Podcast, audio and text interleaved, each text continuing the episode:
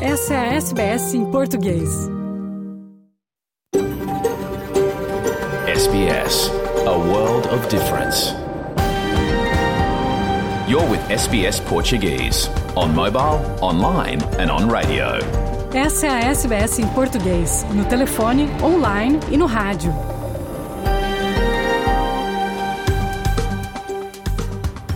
Boa tarde, está começando o programa em português da SBS Áudio deste domingo 21 de janeiro de 2024. Na sua companhia hoje, Fernando Vives, falando ao vivo dos estúdios da SBS em Sydney, terra tradicional do povo gadigal da nação Eora. Conversamos com o novo embaixador do Brasil em Canberra, Fred Arruda. A jornalista Luciana Fraguas, ele falou sobre seus planos, entre os quais vistos, voos diretos, fim da bitributação, previdência social para brasileiros na Austrália e apoio à diáspora científica. Também trazemos quem são os tenistas brasileiros e portugueses que estão na disputa do Australian Open em Melbourne este mês. E você já ouviu falar em BioBlitz? Saiba o que é e como fazer parte na sua comunidade. Também explicamos o processo de empréstimo pessoal na Austrália. Tudo isso e muito mais.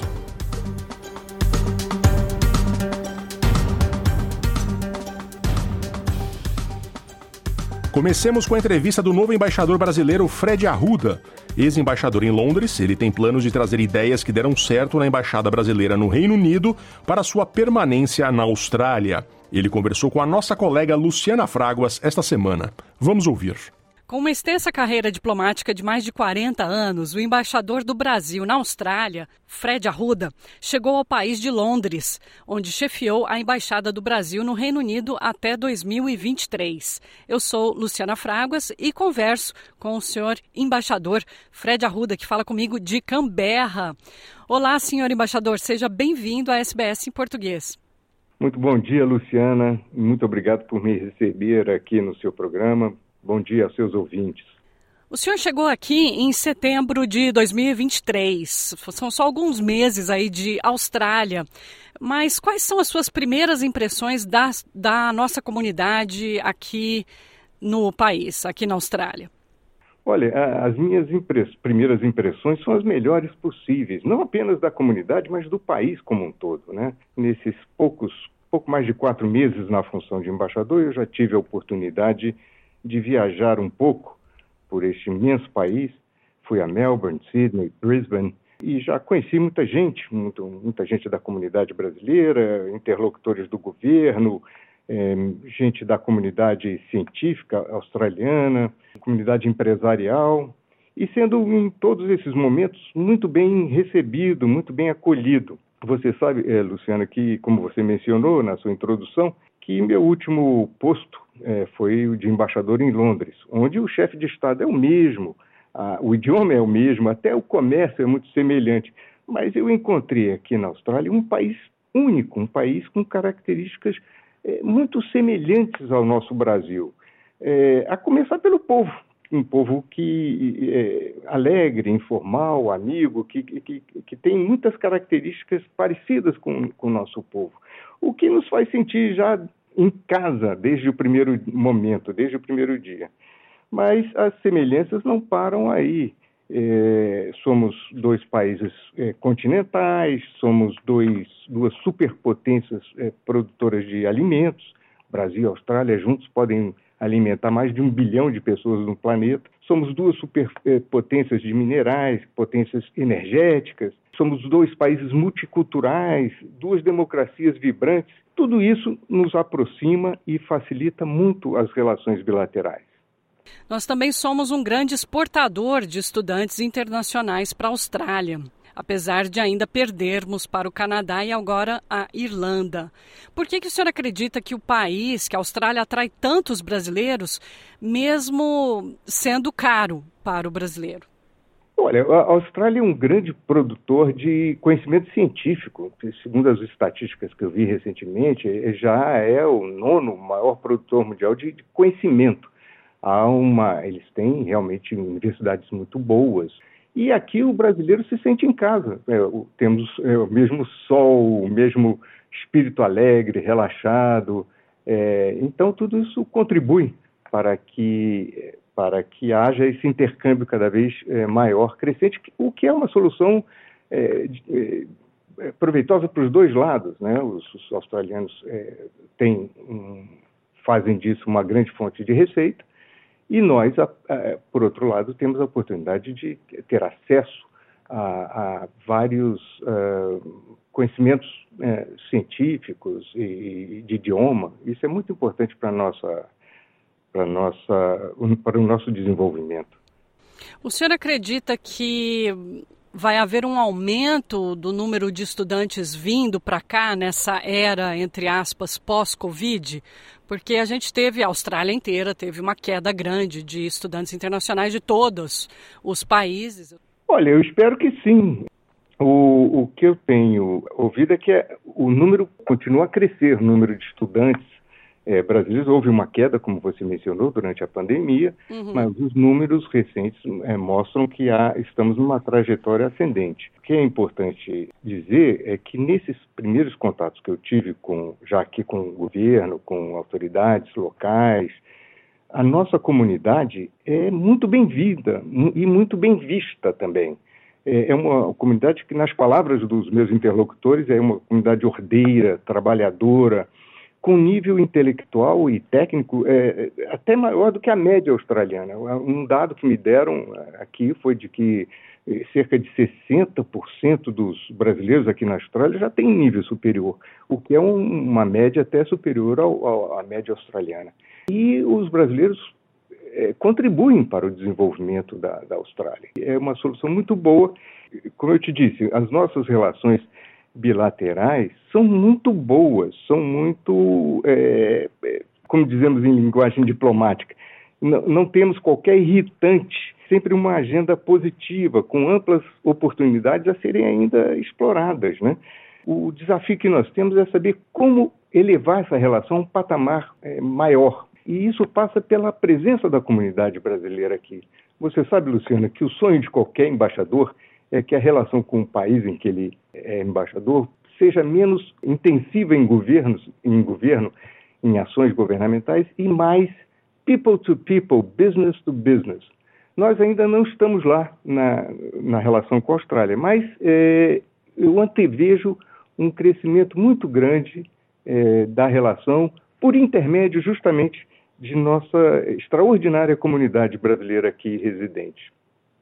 O senhor tocou na minha próxima pergunta. O ex-cônsul-geral Sérgio Bath, em Sydney, né, do, do Consulado do Brasil em Sydney, disse em uma entrevista aqui à SBS que, apesar da comunidade empresarial brasileira na Austrália ser muito ativa e atuante, o comércio entre os dois países está praticamente estagnado nos últimos cinco anos.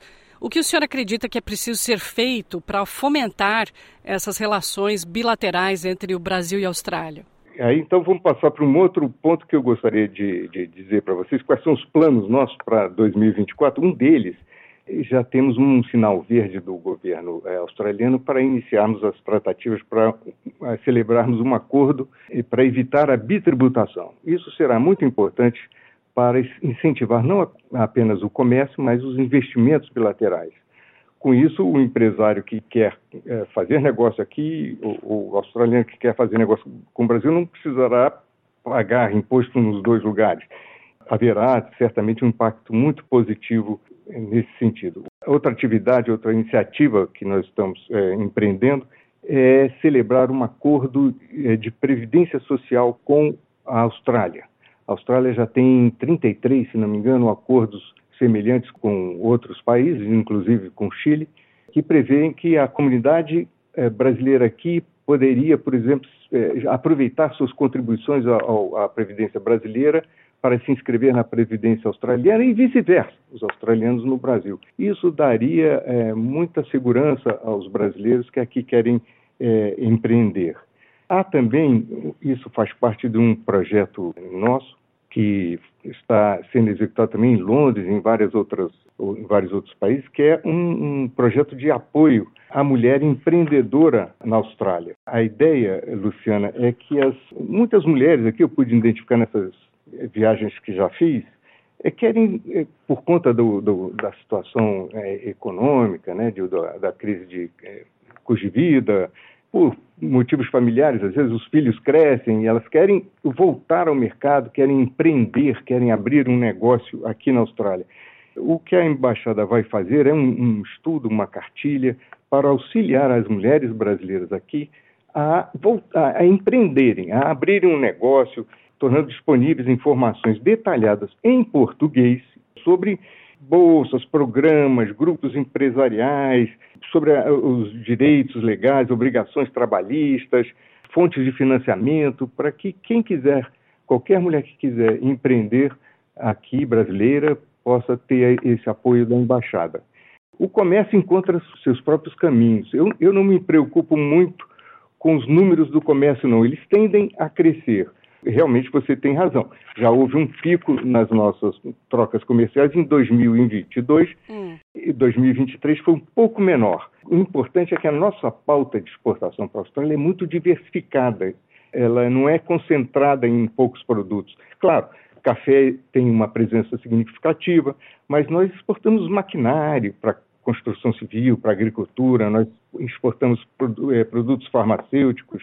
Até aviões. Até aviões, é. até aviões. Já há quase uma centena Embraer. de aviões da Embraer voando aqui nos céus é, australianos. E do outro lado, os australianos têm uma pauta muito concentrada em dois produtos, que, que são o carvão e o alumínio. Esses dois produtos respondem por 90% da, das exportações australianas ao Brasil. Ou seja, há um sentimento em, em Brasília, um sentimento aqui em, em Canberra de que nós podemos fazer muito mais e fazer melhor para expandir o comércio. No 7 de setembro, eu tive a, a, honra de receber aqui no nosso 7 de setembro, o, na nossa recepção, celebração nosso, a nossa independência, o ministro do, do Comércio da Austrália. Não é um fato trivial, não é sempre que um ministro visita uma embaixada. E ele veio e fez um discurso que assinalou muito a disposição australiana de incrementar o comércio com o nosso país. Como eu te disse, eu acho que um passo inicial será é, essa celebração desse acordo para evitar a bitributação. Isso terá um impacto muito bom nos investimentos recíprocos e também no comércio é, bilateral. Eu entrevistei, inclusive, vários embaixadores no passado sobre o visto Work and Holiday, o visto do trabalho e férias que permite que o portador viaje e trabalhe na Austrália e agora também é oferecido ao Brasil. Há planos do Brasil tentar, junto às autoridades australianas, aumentar o número atual de vagas, que está em 500? Sim, em princípio, sim. Esse foi um, uma ótima conquista do, do, meu predecessor aqui, o embaixador Maurício Lírio, que voltou ao Brasil para ser o nosso vice-ministro de Economia e Comércio no Itamaraty. Esse acordo é recente, precisamos ver como é que ele vai ser a implementação dele para depois pensarmos em expandir. Mas se houver uma, acredito que haja uma, uma demanda, certamente estará sempre na nossa pauta de, de conversas com, com os australianos. Mas foi uma ótima conquista. Como eu espero que também esse, a possibilidade de um acordo de previdência social entre os dois países também seja é, implementado, de preferência no meu, no meu mandato aqui como embaixador. Normalmente é assim, quer dizer, um brasileiro que vem como estudante e acaba se estabelecendo aqui, ou então um, um outro profissional que vem, é, pode ter contribuído durante anos para a Previdência é, brasileira, 10 anos, vamos supor, e depois queira se estabelecer aqui, para de pagar no Brasil e não, não tem o acesso imediato à Previdência local, porque também é preciso alguns anos para você regularizar sua situação, obter sua, sua, sua residência, depois cidadania. O que a gente espera é que essa contagem feita de forma a beneficiar os brasileiros que tomam esse, esse rumo, né? Porque eles podem ter contribuído lá no Brasil, não deram seguimento ao pagamento no Brasil. Enfim, são, são, são coisas para pequenas iniciativas que podem proteger um pouco a nossa comunidade aqui. O governo Lula reverteu a decisão do ex-presidente Bolsonaro de emitir vistos de turistas para os australianos que visitam o Brasil em férias ou negócios. Qual a sua uhum. opinião sobre essa decisão? O senhor acredita que isso vai prejudicar o turismo australiano no Brasil? Não, a Austrália tem um sistema que é, é, é baseado no, em, em, vistos. Eles cobram vistos de todo mundo. Nós é, eliminamos essa exigência durante um período, na esperança de que pudéssemos reverter é, do lado australiano, é, enfim, termos a reciprocidade no tratamento. Mas compreendemos perfeitamente que, que o sistema australiano é baseado em vistos. Então, houve a decisão do nosso governo de retomar a exigência. Estamos implementando com todo cuidado, com, de forma que seja um sistema eh, de vistos eletrônicos práticos. Inclusive, serão concedidos vistos por 10 anos, com múltiplas entradas. E, recentemente, adiamos essa, essa a entrada em vigor para 10 de abril, para dar exatamente tempo a que todo o sistema seja bem é, testado. Não acredito que a exigência de visto vá atrapalhar quer o comércio, quer o turismo dos dois lados. Mais outro assunto que também é de interesse à nossa comunidade aqui são os voos Austrália, Brasil, voos mais diretos. Os voos diretos Sydney-São Paulo, Sydney-Rio de Janeiro, Melbourne-São Paulo, Melbourne-Rio de Janeiro estão na sua pauta de trabalho para esse ano? Sempre estão. Esse é o maior desafio de qualquer embaixador no Brasil Sim. e qualquer embaixador da Austrália, eh, de, de, embaixador do Brasil aqui na Austrália e de, de, embaixador da Austrália no Brasil. É como encurtar essa distância, né? Porque afinal de contas nós temos, como eu disse, uma relação muito boa, muito fluida, muito livre de, de irritantes, mas nós estamos muito distantes. Como encurtar essa distância é o desafio.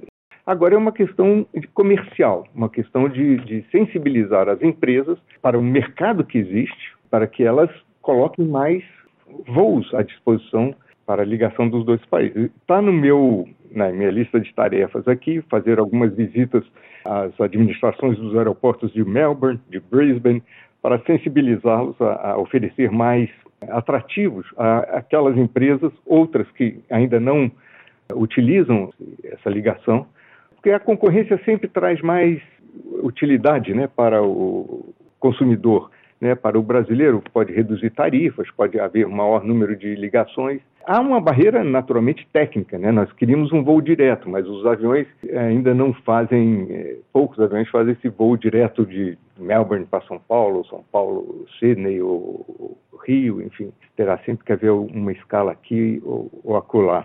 Mas está assim no meu radar pretendo é, sensibilizar a, a, as empresas no Brasil e aqui de que há mercado, e um mercado muito em crescimento, né? Há muita, muita oportunidade é, de crescimento. Mas do ponto de vista governamental, o que nós é, tínhamos que fazer já foi feito, que é celebrar esse acordo é, que faculta os dois países a utilizarem rotas nos dois sentidos. Perfeito. O senhor já citou aí algumas, uh, alguns planos da embaixada para os anos a seguir, para o ano de 2024. Mais algum projeto que o senhor gostaria de citar?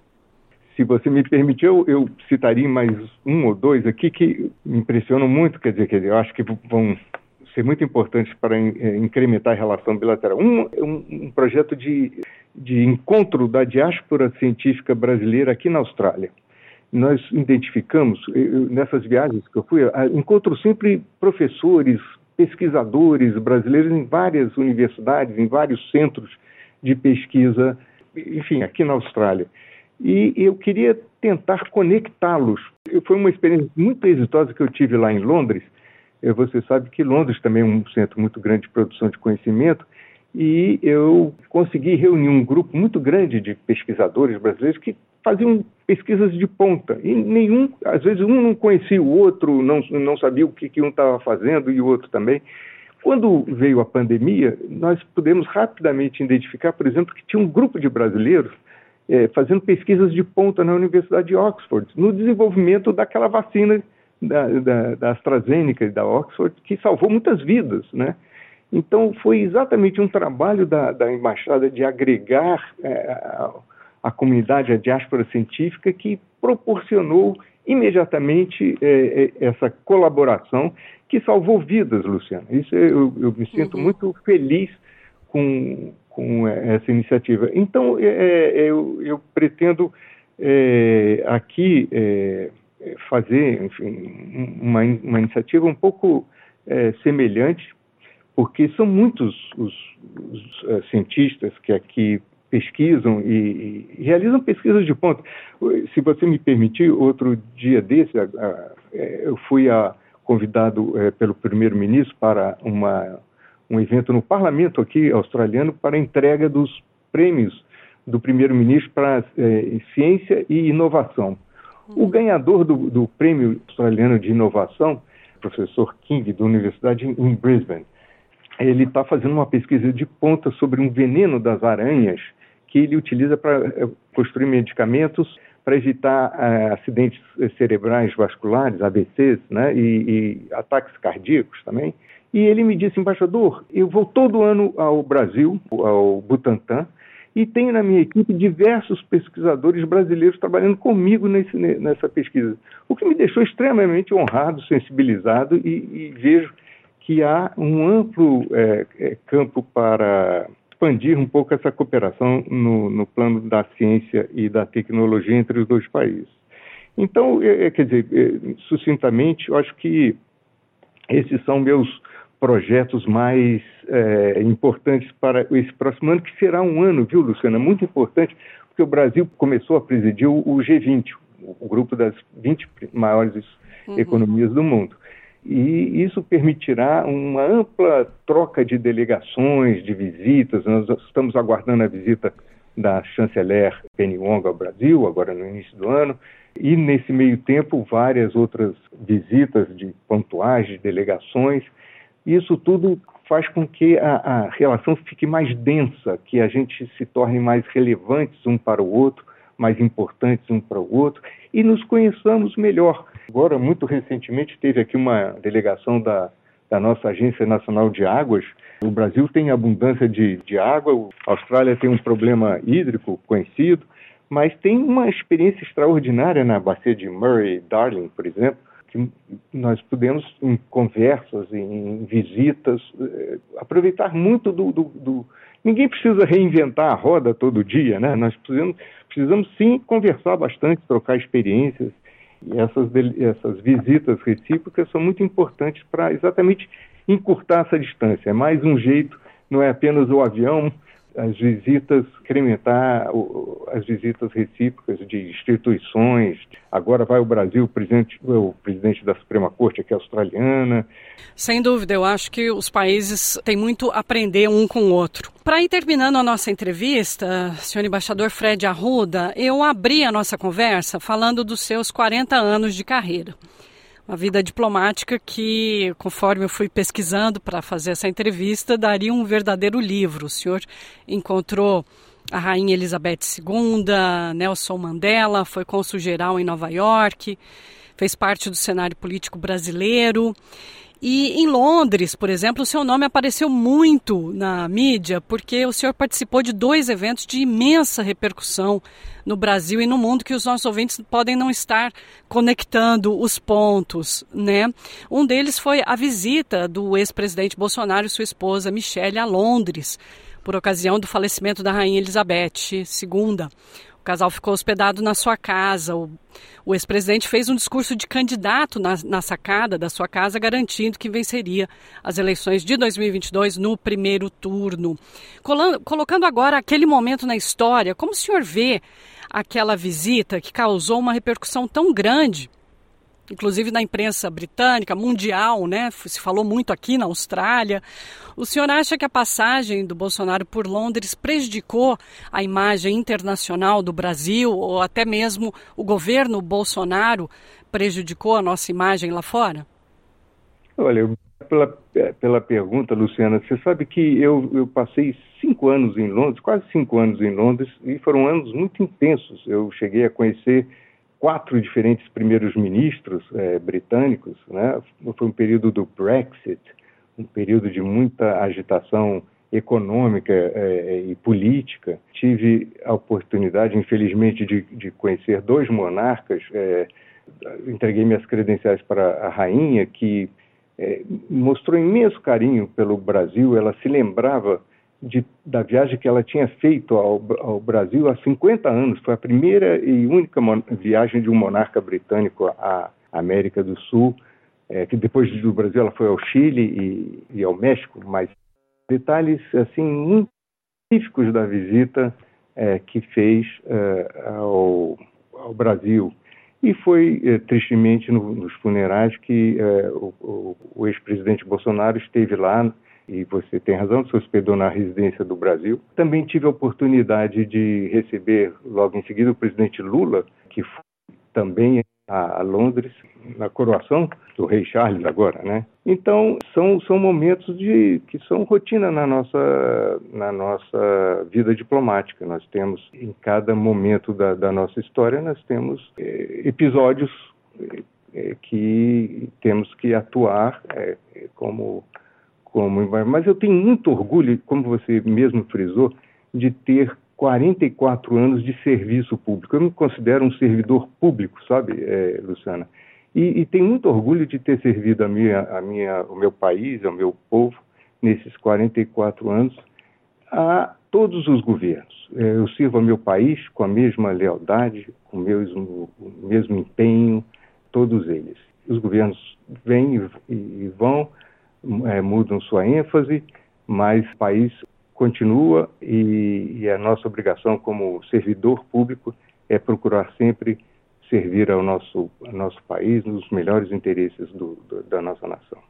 E, e, só tentando aí a segunda parte da minha pergunta, o senhor acha que aquele episódio e talvez até outras ações do governo Bolsonaro prejudicaram a imagem do Brasil no exterior?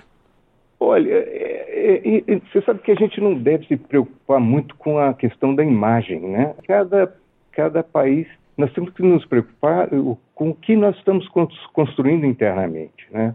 Porque a, a imagem virá necessariamente a refletir o que há internamente e o que não há internamente. Eu digo a você que, que sim, tivemos momentos de dificuldade com, com episódios, os incêndios eh, florestais no Brasil tiveram ocuparam muito a, a imprensa mundial é, que ocorreram naquela ocasião, ocorreram em outros países também, incêndios. É, a Covid aqui, a Covid a aqui COVID também aqui, foi muito. Também é. foi aqui, foi objeto de, de muita, enfim, cobertura, como como cada país lidou com essa situação, uhum. de forma que, que enfim, é, é, o importante é que nós mantenhamos a imprensa livre e vigilante né, de todo o desempenho dos nossos líderes. Isso que eu achei relevante. E tá só uma última que queria perguntar. O senhor acredita numa possível visita do presidente Lula à Austrália ou do primeiro-ministro Anthony Albanese ao Brasil? Seria um, incrível, né? Eu estou aqui há muitos anos na Austrália. Esses dois chefes de Estado nunca foram um, um ao, ao, outro é, país. É verdade. Não, certamente é. estamos aguardando, porque o, o, a cúpula do G20 será realizada em novembro desse ano no Brasil. Então, estamos aguardando, sim, a, a, será um momento para que a gente possa apresentar algumas deliverables, como a gente chama na linguagem diplomática, né? Além disso, no ano que vem, nós faremos bodas de 80 anos de estabelecimento das relações diplomáticas entre os dois países. E a vinda do presidente Lula à, à Austrália seria um sonho. É, para isso que trabalhamos, para isso que estamos aqui é, pavimentando o caminho para que ele venha. Você veja bem, um presidente tem que cumprir uma agenda extraordinária, enorme, né, de, uhum. de, de, compromissos diplomáticos obrigatórios. Tem que ir à ONU, tem que ir é, os inúmeros grupos políticos de Mercosul, BRICS. Então, é, e além disso tem que governar, né? Tem que a agenda de um presidente é sempre muito cheia. Espero que a gente possa construir essa, essa, essa densidade na relação, coroá-la com uma visita do presidente Lula. Mas, eh, no momento, o que temos no radar mais de, de curto prazo é, é a ida do, do primeiro-ministro ao Brasil para a cúpula do G20 em novembro. Senhor embaixador do Brasil na Austrália, Fred Arruda, muito obrigada pela sua disponibilidade de falar com a gente hoje, de ter explicado esses projetos importantes para a nossa comunidade.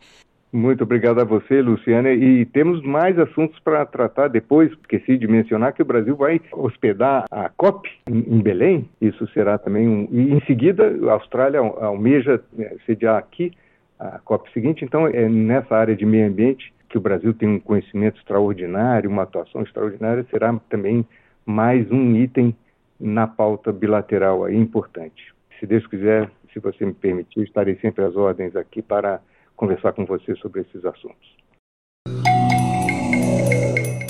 Cada vez mais australianos procuram formas alternativas para gerir o aumento generalizado do custo de vida e muitos recorrem a empréstimos pessoais. Antes de consumir ou comprar produtos para os quais não dispõe do dinheiro para pagar na hora, é importante pesquisar opções e considerar as suas circunstâncias cuidadosamente antes de decidir contrair um empréstimo pessoal.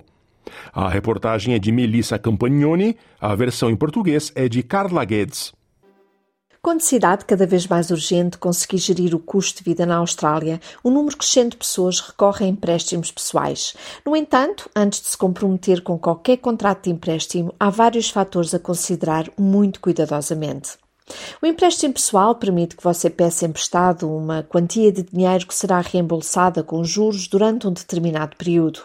A maioria das pessoas geralmente consideram o empréstimo pessoal para algo muito específico, como explica Andrew Dedswell, da equipa Money Start da Australian Securities and Investment Commission. You might be planning a holiday. You might have a wedding coming up and think, oh, this is going to cost a lot of money. Also, we see it for home renovations and, of course, for cars. The real advantage of a personal loan is that it enables you to spread your costs over a set period of time, and that helps you budget and manage your money. The disadvantage is that personal loans come with fees and obviously will charge you interest.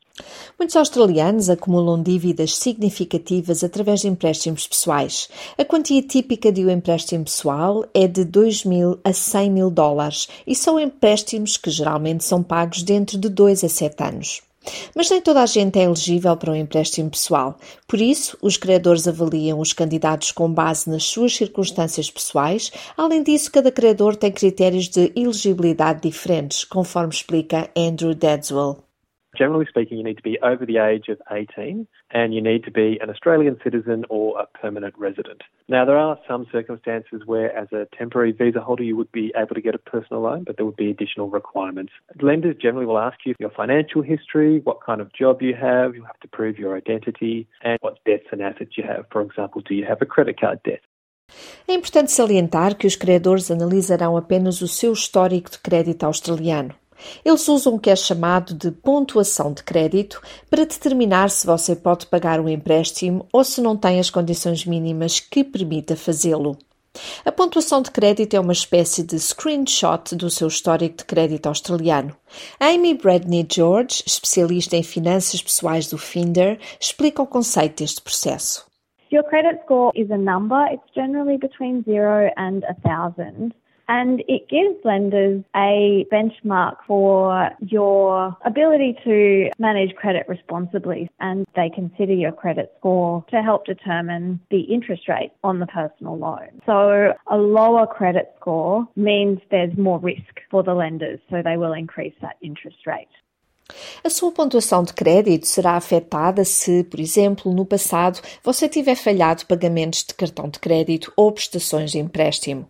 Embora possa ser tentador enviar solicitações a vários credores ao mesmo tempo, isso pode, na verdade, diminuir a sua pontuação de crédito, pois sugere que você está com alguns problemas financeiros. Antes de solicitar um empréstimo, comece então por pesquisar possíveis credores, as suas taxas de juro e quaisquer taxas de processo associadas e considere cuidadosamente o prazo do empréstimo, tal como recomenda Andrew Dedswell. For example, if you want to borrow $5,000 over five years, that'll typically cost you about $6,800 over that period. So you're paying about $1,800 in fees and interest as well. Whereas if you had a $5,000 loan over a two year period, you'd be paying about $1,000 less in interest and fees. So you have to weigh up whether you want to spread out the costs and have your repayments be lower or pay it off over a short period of time. A calculadora de empréstimos pessoais do Money Start é uma boa ferramenta online para o ajudar a calcular os seus pagamentos. Para isso, basta que insira o valor do empréstimo e a taxa de juro. As instituições financeiras, como os bancos tradicionais ou os bancos de propriedade do cliente, oferecem uma variedade de empréstimos pessoais que podem ser adaptadas às suas necessidades. Paul Farmer é da Heritage and People's Choice, um exemplo de credor. Ora, ouça. These financial institutions generally will offer more competitive interest rates. Banks and mutuals are bound by responsible lending regulations to ensure that the borrower can afford the loan. There are also a number of non-bank lenders that offer personal loans and generally their loan assessment requirements are more relaxed than the banks. However, you may expect to pay higher interest rates or fees on these loans. Existem dois tipos principais de empréstimo pessoal que precisa considerar antes de tomar a sua decisão. São os empréstimos garantidos e os empréstimos não garantidos. Os empréstimos garantidos são usados para comprar grandes ativos, como um carro, por exemplo, tal como Paul Farmer indica. Secured personal loans is where the lender will take security over the asset, and the asset is what you're purchasing with the funds from the personal loan. The reason why the lender is taking security over the asset is so they can minimise the risk of loss if you're unable to meet the loan commitments. The interest rate payable on your secured loan will be different depending on the age of the asset. Como o credor tem garantias sobre o seu ativo, ele pode retomá-lo se você não efetuar o pagamento do empréstimo. Os empréstimos garantidos geralmente têm taxas de juros fixas e podem exigir que se faça um seguro para o seu ativo. A segunda opção, um empréstimo sem garantia, permite que os fundos sejam utilizados para quase todos os fins, tal como explica Farmer. For an unsecured personal loan, you will not need to provide an asset as a security, but the interest rate will generally be higher. For an unsecured personal loan, the lender will restrict the amount you can borrow, and the loan sizes are generally from $2,000 to $20,000. Se tiver a certeza de que está em condições de responder a todos os critérios e gerir os pagamentos do seu empréstimo pessoal, poderá solicitá-lo online diretamente ao credor de preferência e anexar toda a documentação necessária digitalmente. No entanto, é comum que um pedido de empréstimo seja rejeitado, diz Bradley George. When they're assessing your application, if they feel that your income isn't enough to cover repayments, they could reject your application. And tied to income as well. If you're in unstable employment or you haven't been with your job for a very long time, they can consider those factors against your application. Mesmo que consiga um empréstimo pessoal, poderá mais tarde chegar à conclusão de que as suas circunstâncias financeiras mudaram e que não está mais à altura do seu compromisso com o credor. Nesse caso, deixa de cumprir com as suas prestações dentro do prazo, geralmente atrai taxas adicionais e soluções de resolução rápida, tais como empréstimos consignados ou aumento do limite do cartão de crédito, e isto, claro, desencadeará um novo ciclo de dívida. Se se encontrar numa situação difícil, deverá então discutir com o seu credor opções específicas para casos de dificuldades financeiras atempadamente. O seu credor poderá então alterar ou variar os termos do seu empréstimo. Andrew Dadswell, da Money Start, incentiva qualquer pessoa com problemas financeiros a entrar em contato com um conselheiro financeiro. Financial counsellors are free and you can access them via the National Debt Helpline on 1800 007 007. Or if you don't speak English or English is your second language, you can also use the Translating and Interpreting Service, another government service, and they'll call the National Debt Helpline for you. E como acontece com todas as transações financeiras, esteja sempre atento a possíveis situações de esquemas duvidosos ou mesmo fraudes. O site MoneyStart pode ajudá-lo a identificar situações dúbias e direcioná-lo para o que deve fazer se estiver a ser alvo de fraude. It's very important that if you're getting contacted about a personal loan, to check the credentials of the company or the person you're dealing with. Don't agree to anything there and then. Always do your due diligence, always do your research. If you're in doubt, ask for help. O website moneystart.gov.au é um website do governo federal que ajuda todos os australianos a tomar decisões financeiras informadas.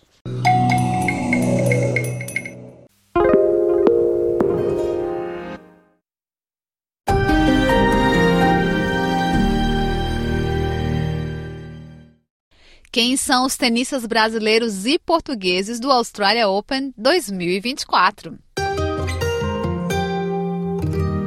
Uma das maiores competições de tênis do mundo já começou. O Australia Open, ou Aberto de Austrália, é o primeiro dos quatro eventos anuais do Grand Slam da Federação Internacional de Tênis, que durante o ano também acontece na França, Inglaterra e Estados Unidos. A cidade de Melbourne recebe em janeiro as melhores atletas de tênis de todo o planeta. O esporte que tem berço europeu, nascido entre o século 12 e 13 na França, mas logo ganhou espaço na Inglaterra e nos Estados Unidos, teve seus primeiros torneios internacionais a partir de 1960. Considerada uma prática esportiva de elite e tendo grande parte dos seus competidores dos rankings mundiais vindo de países do hemisfério norte, no Australia Open 2024 encontramos jogadores que é gente que fala como a gente.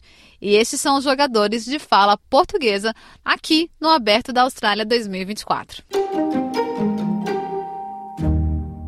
Beatriz Haddad Maia. Entre todos os jogadores de fala portuguesa, Bia, para nós, mas aqui chamo de Haddad, é a mais bem qualificada entre homens e mulheres. A paulista de 27 anos e 1,85 de altura começou a competição ganhando da jogadora tcheca Lindra Furvitova, de 18 anos, e subiu no ranking geral, chegando ao top 10 na décima posição do feminino. Bia, que treina desde os 14 anos, também joga na categoria de dupla feminina com a americana Taylor Townsend e está na 23ª posição nesta categoria. Bia tenta ultrapassar a barreira da terceira rodada de jogos, feito que ainda não alcançou na sua carreira, mas entre 2024 confiante.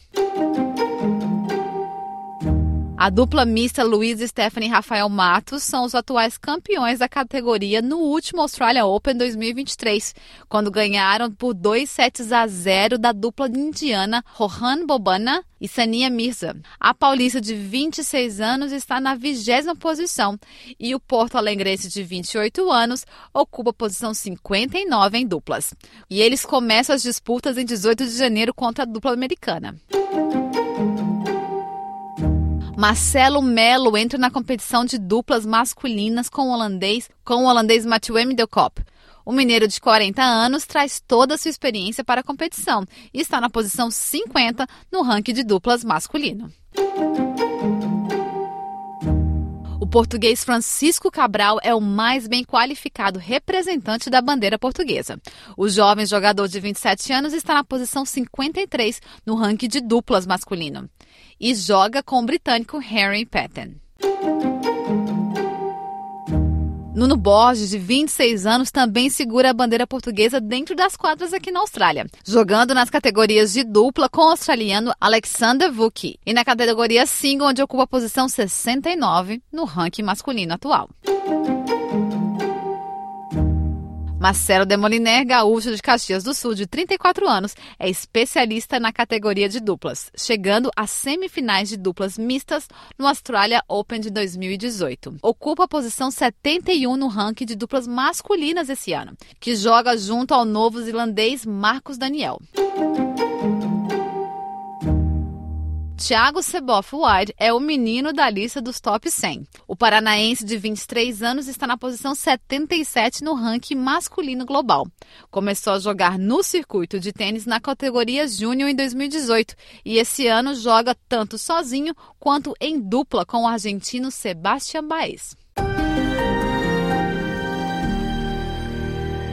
Na lista geral de jogadores de fala portuguesa, na competição ainda temos os brasileiros Laura Pigossi, Felipe Melegueni Alves, Ingrid Martins e os portugueses Francisca Jorge e Gonçalo Oliveira. Os jogos do Australia Open começaram em 8 de janeiro com os amistosos, mas os jogos oficiais são de 14 a 28 de janeiro. Os próximos três campeonatos do Grand Slam Circuito Internacional de Tênis são o French Open, mais conhecido como Roland Garros, em maio em Paris, Wimbledon em julho em toda a Inglaterra e fechando o ano no US Open em Nova York, de agosto a setembro.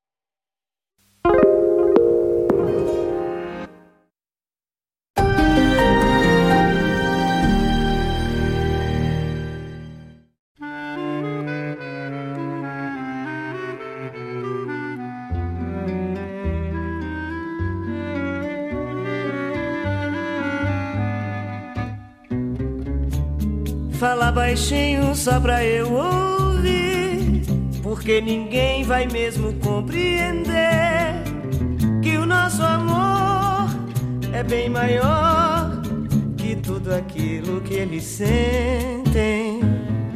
Eu acho até que eles nem sentem, não.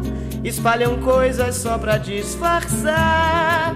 Daí então, por que se dar ouvidos a quem nem sabe gostar? Veja só, meu bem, quando estamos sós, o mundo até parece que foi feito para nós dois. Tanto amor assim é melhor guardar, pois que os invejosos vão querer roubar. A sinceridade é que vale mais. Pode a humanidade se roer de desamor.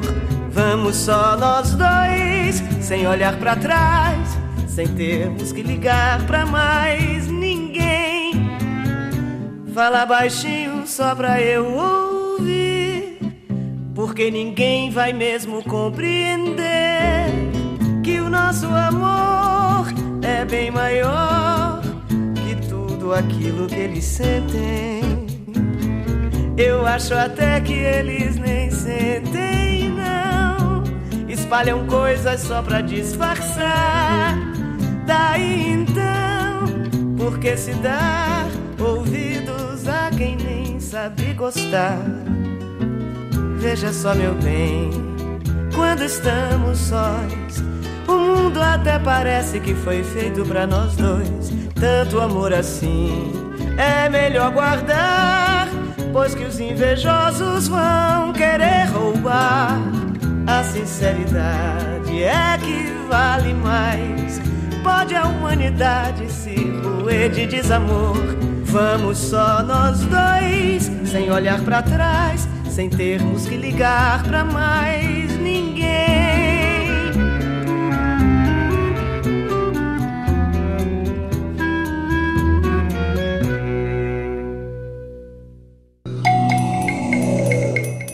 Os cientistas realizam pesquisas de campo para identificar quais plantas e animais existem em uma determinada área. Mas, como a Austrália é um país muito extenso, não é tão simples assim para os pesquisadores chegarem a todas as regiões. Através de um processo conhecido como ciência cidadã, existe a oportunidade de a população de diferentes localidades se voluntariar para ajudar a recolher e classificar informações ou dados científicos em apoio cientistas e pesquisadores. A BioBlitz é uma atividade que integra o processo de ciência cidadã e consiste na participação da população em geral de, junto a pesquisadores, registrar o máximo de espécies de plantas e animais em um local designado dentro de um período de tempo específico.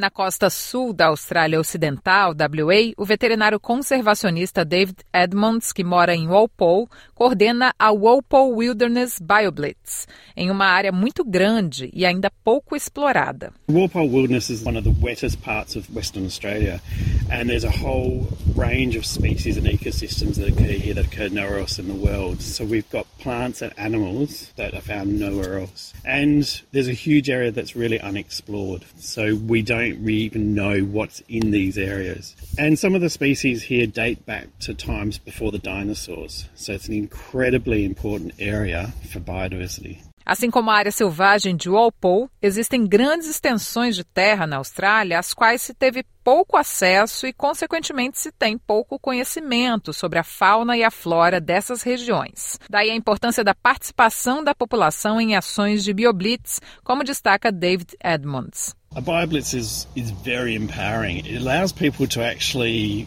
build a network of other like minded people. But it's also really important that you understand that every observation, everything that they record, actually has an impact. It gives us more information, which builds our knowledge, increases our understanding, and through that, it leads to better management outcomes. Qualquer pessoa pode participar de uma BioBlitz, geralmente conduzida pela comunidade local, grupos de conservação ou de gestão de recursos naturais. Os participantes atuam na área designada dentro do prazo determinado, documentando o máximo de biodiversidade possível. With a BioBlitz, anyone can participate. There's a range of activities for a range of skill levels. So people can come out whether they want to walk long distances or short distances. They can get into a whole range of different environments depending on how comfortable they are. And they don't necessarily need any scientific skills. They'll be working alongside scientists who can actually then point out how to go about the process of observing and identifying what they're seeing. Os requisitos para participar de uma BioBlitz são se sentir confortável ao caminhar ao ar livre, ter capacidade de observação, grande curiosidade e um smartphone. Really the powers of observation and sharing that with the people that you're working with in the BioBlitz.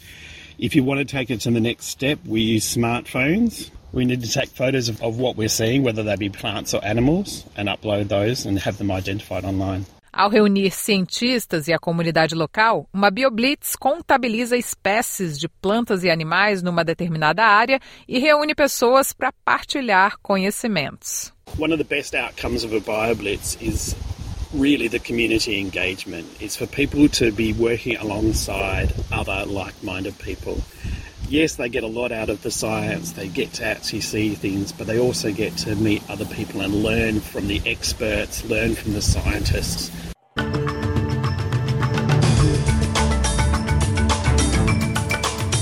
Está chegando ao fim o programa da SBS em português deste domingo, 21 um de janeiro de 2024. Obrigado por sua companhia. O programa em português ocorre sempre às quartas e domingos neste mesmo horário, mas estamos todos os dias no seu provedor de podcast predileto. Procure lá por SBS Português. E também pode acompanhar nossas últimas atualizações no Instagram, no Facebook ou no X. No dial da rádio SBS 2, voltamos na próxima quarta-feira. Até lá!